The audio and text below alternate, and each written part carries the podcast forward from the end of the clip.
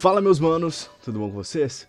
Comigo tá top, meu nome é Iago Soares, você está no canal Bobinado, o canal que trata assuntos a respeito de ciência, tecnologia e inovação. E como eu sou estudante de engenharia elétrica, eu sempre vou estar tratando assuntos a respeito do meu tema, que é minha área, né? E rapaziada, eu tô aqui com uma notícia bastante interessante, eu queria falar um pouco a respeito, né? Vou estar lendo a manchete. Bateria solar recarrega diretamente, sem precisar de painel solar. E o que, que é isso, né? Vamos explicar. É o seguinte, pesquisadores estão desenvolvendo uma espécie de bateria que ela recarrega diretamente a partir da energia do sol. Como assim, né? É porque hoje a gente precisa, para extrair a energia do sol, a gente precisa de uma placa solar e uma bateria. Pera aí. A gente tem duas formas de gerar energia solar. Pegando como base a geração de energia solar residencial, a gente tem duas formas de fazer a geração de energia solar na nossa casa, que uma delas é a on-grid e a outra é a off-grid. Mas o que, que é isso, né? A forma de geração on-grid, ela precisa de uma placa solar fotovoltaica e precisa de um sistema que conecta essa energia diretamente na rede da sua casa. Já a forma de geração de energia solar off-grid, ela precisa de uma placa fotovoltaica e um sistema de baterias para fazer o armazenamento de energia solar na sua casa. E depois essa energia armazenada nas baterias são disponibilizadas para algum eletrodoméstico específico, mas ela não é conectada diretamente na rede.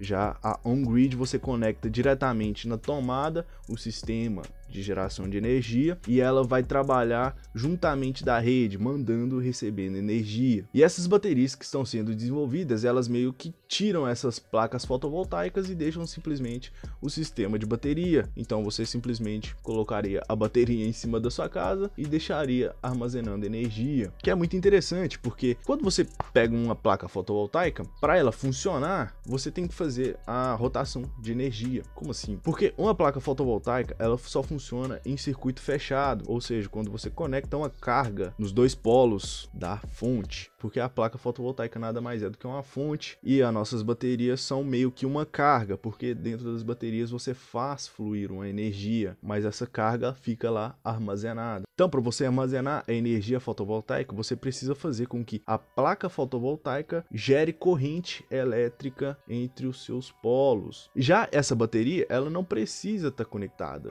em nada para ela funcionar. Ela simplesmente é ligada e você já tem a geração de energia. Mas basicamente é isso. Os pesquisadores estão desenvolvendo uma forma de bateria que você simplesmente coloca ela no sol e ela vai recarregar regar. Aí você fala, nossa, mas era só você colocar uma placa solar em cima da bateria e ela e ela gera energia para a bateria. Tecnicamente sim, mas e você tem dois sistemas, né? E quando você fala em transformar dois sistemas em um, você você faz redução de custos, você faz redução de espaço. Então isso é muito interessante porque você pode colocar essas baterias em alguns dispositivos, como por exemplo o celular ou sei lá, carros, por que não? Você faz uma bateria lá, um sistema de bateria. Então, toda a tecnologia que está sendo desenvolvida, nada é em vão, tudo vem para auxiliar em alguma coisa, né? E tem dois grupos que estão trabalhando no desenvolvimento dessas baterias e os pesquisadores estão utilizando a perovskita, que ela é um semicondutor que está sendo utilizado, está sendo desenvolvido como uma opção ao silício, que é bastante utilizado nas placas fotovoltaicas.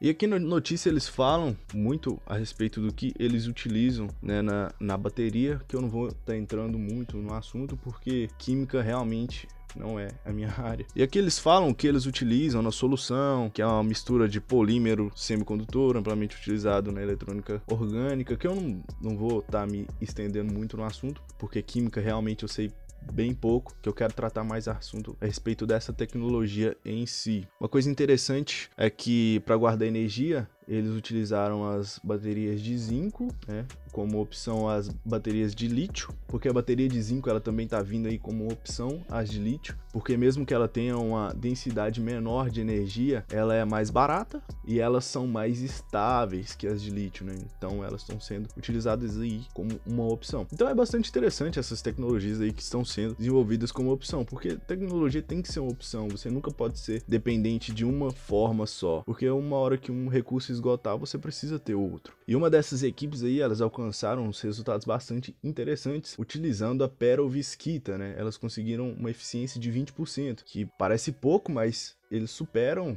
as células de silício, né, em mais de 40% de eficiência. Então é um recorde que eles bateram e o único problema aí que eles têm que solucionar é a durabilidade das baterias, que parece que eles conseguiram somente 200 horas operacionais, que é pouco. E é muito difícil de você solucionar um problema de eficiência dessas baterias, porque quando você fala de painel solar ou sistema solar, você tem um problema que as, as células fotovoltaicas, elas não funcionam com o calor, elas funcionam com a incidência de luz. Então, quanto mais luz, mais energia gerada, mas quanto maior for o calor, menor a eficiência. Então, não é porque está fazendo muito calor que a célula fotovoltaica vai ser mais eficiente se quanto mais ela aquece, pior. Então, quanto mais luz, melhor. Então, imagina você ter uma bateria, tecnicamente ela não poderia esquentar, fazer ela trabalhar continuamente no sol, ter uma durabilidade aí para ser disponibilizada no mercado. Então, não é fácil você juntar um painel fotovoltaico com uma bateria.